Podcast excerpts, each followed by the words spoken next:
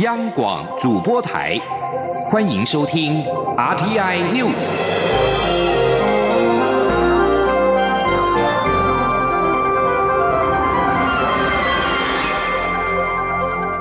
听众朋友您好，欢迎收听这节央广主播台提供给您的 RT News，我是张顺祥。英国外交部的副部长费尔德以及商业、能源及产业策略部的副部长裴利日前书面答复国会的质询，表示支持台湾参与联合国气候会议。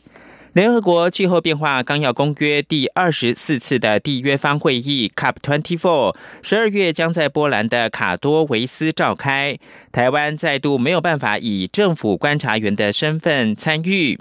主管亚太事务的费尔德以及主管能源跟洁净成长的裴利，在书面答复国会质询的时候，肯定台湾对抗气候变迁所做出的贡献，并表示持续支持台湾参与联合国气候会议等国际的组织。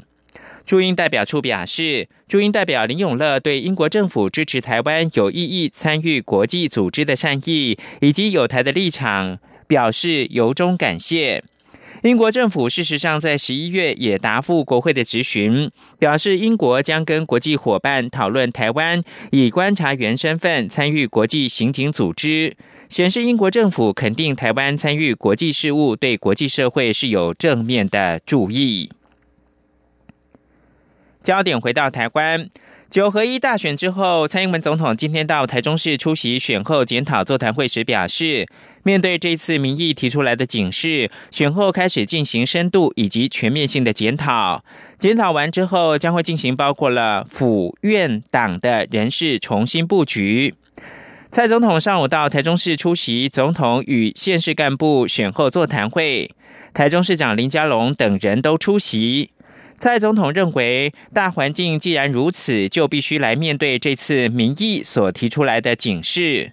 蔡总统更指出，检讨完之后将进行人事的重新布局，人事布局包括了府院党，还有各地的团队，都会进行重新的整理，让整体的团队在下个阶段能够发挥战力。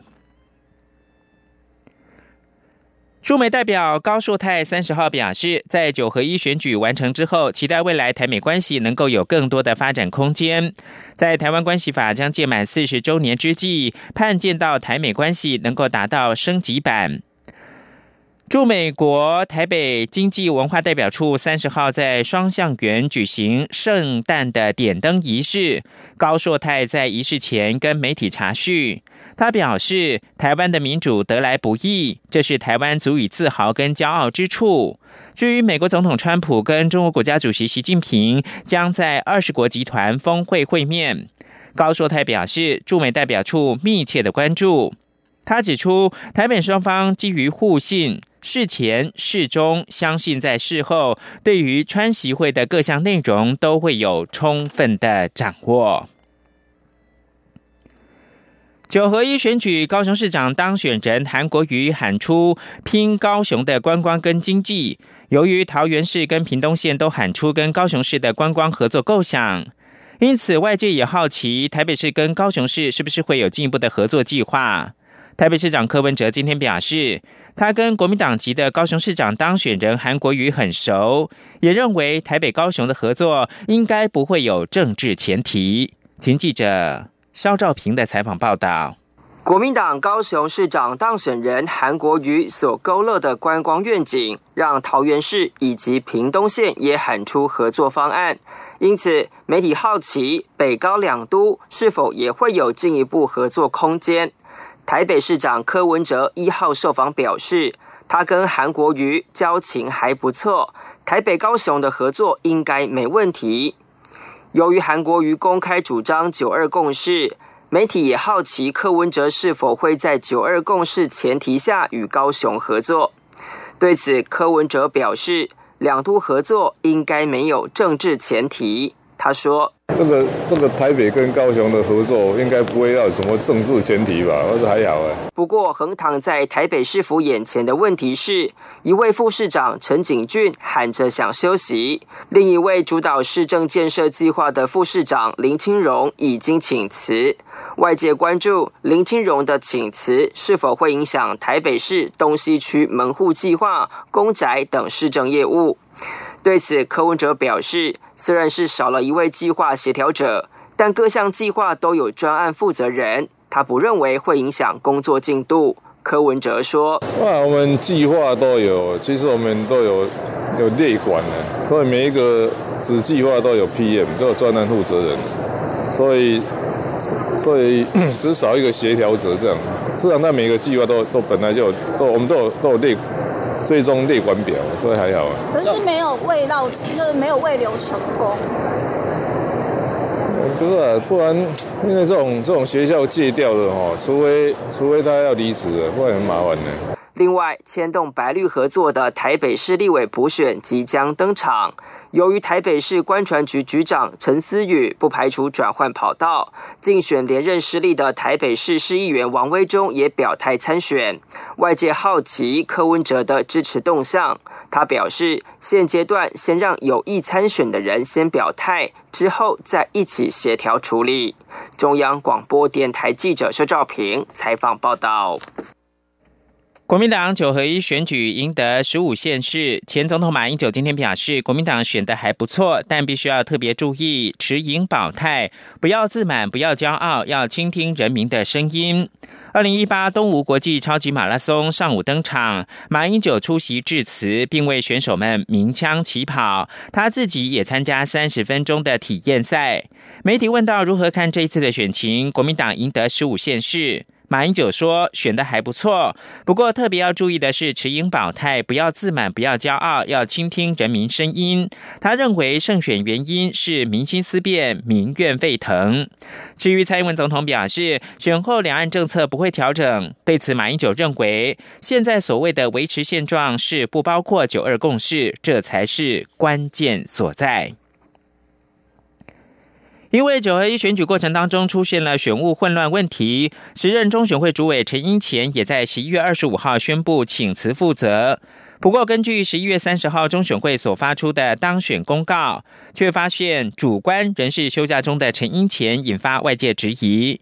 对此，中选会今天表示，陈英前的请辞将在三号，也就是十二月三号生效。中选会日前发布九合一选举的当选公告，上面的主观署名仍然是中选会的主委陈英前，不过后面注记休假是由副主任委员陈朝健代行，相关的公文被外界质疑陈英前是假请辞。中选会表示。陈英前在十一月二十五号向行政院长赖清德提出口头请辞，随后二十六号正式以书面向行政院提出，在十二月三号辞职，并且经过行政院的核准生效。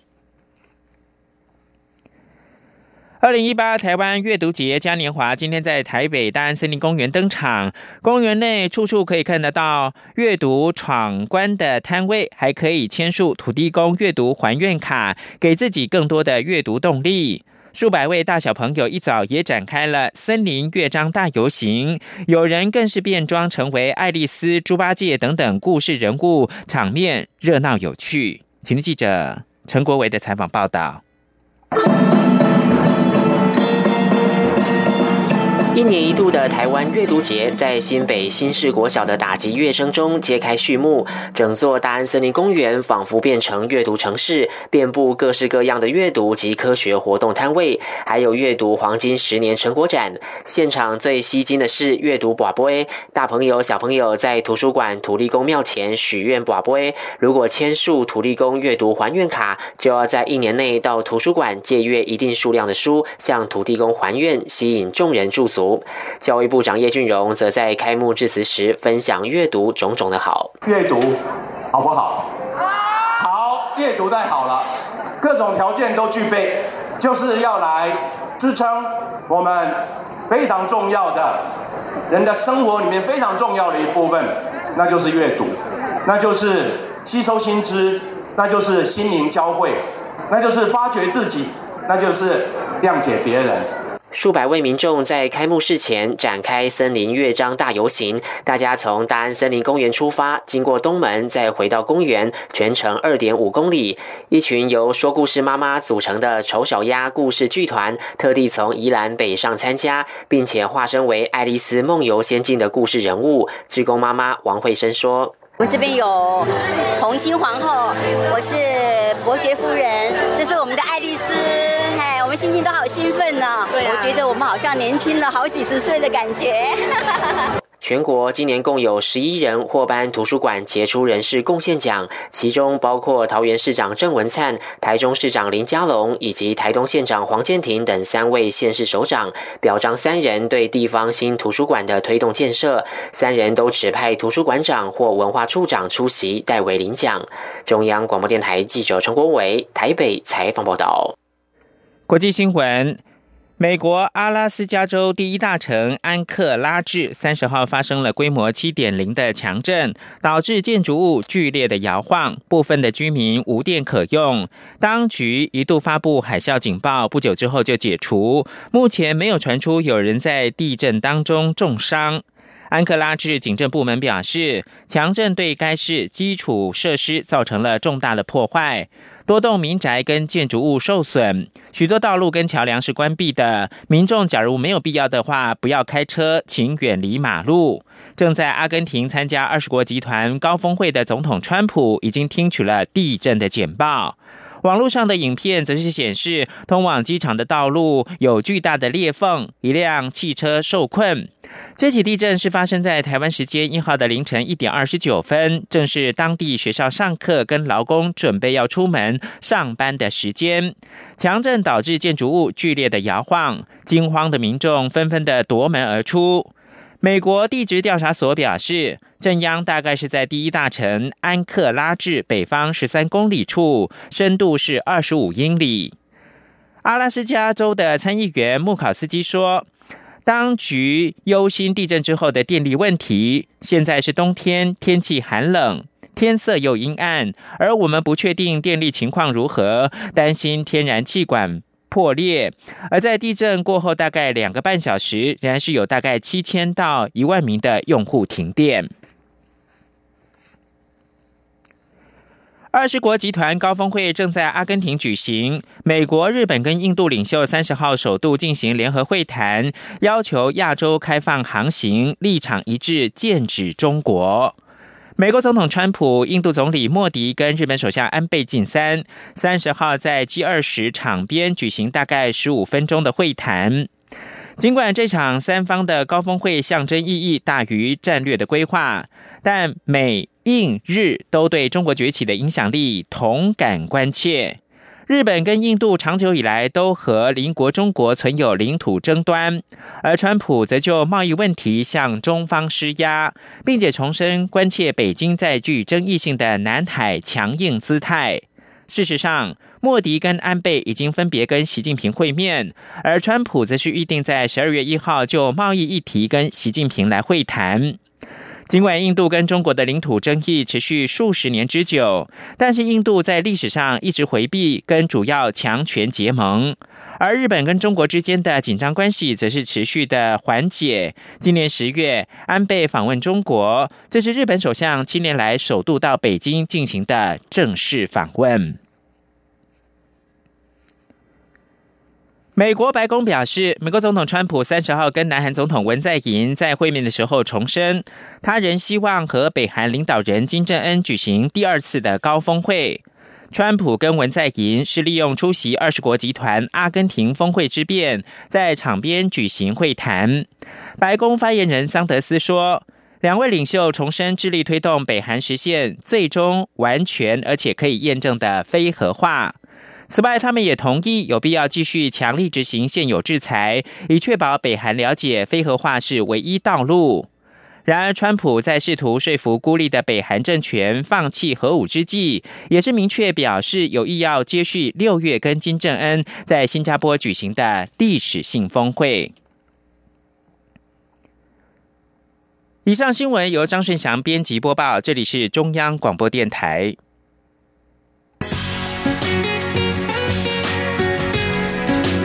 你是中央广播电台台湾之音。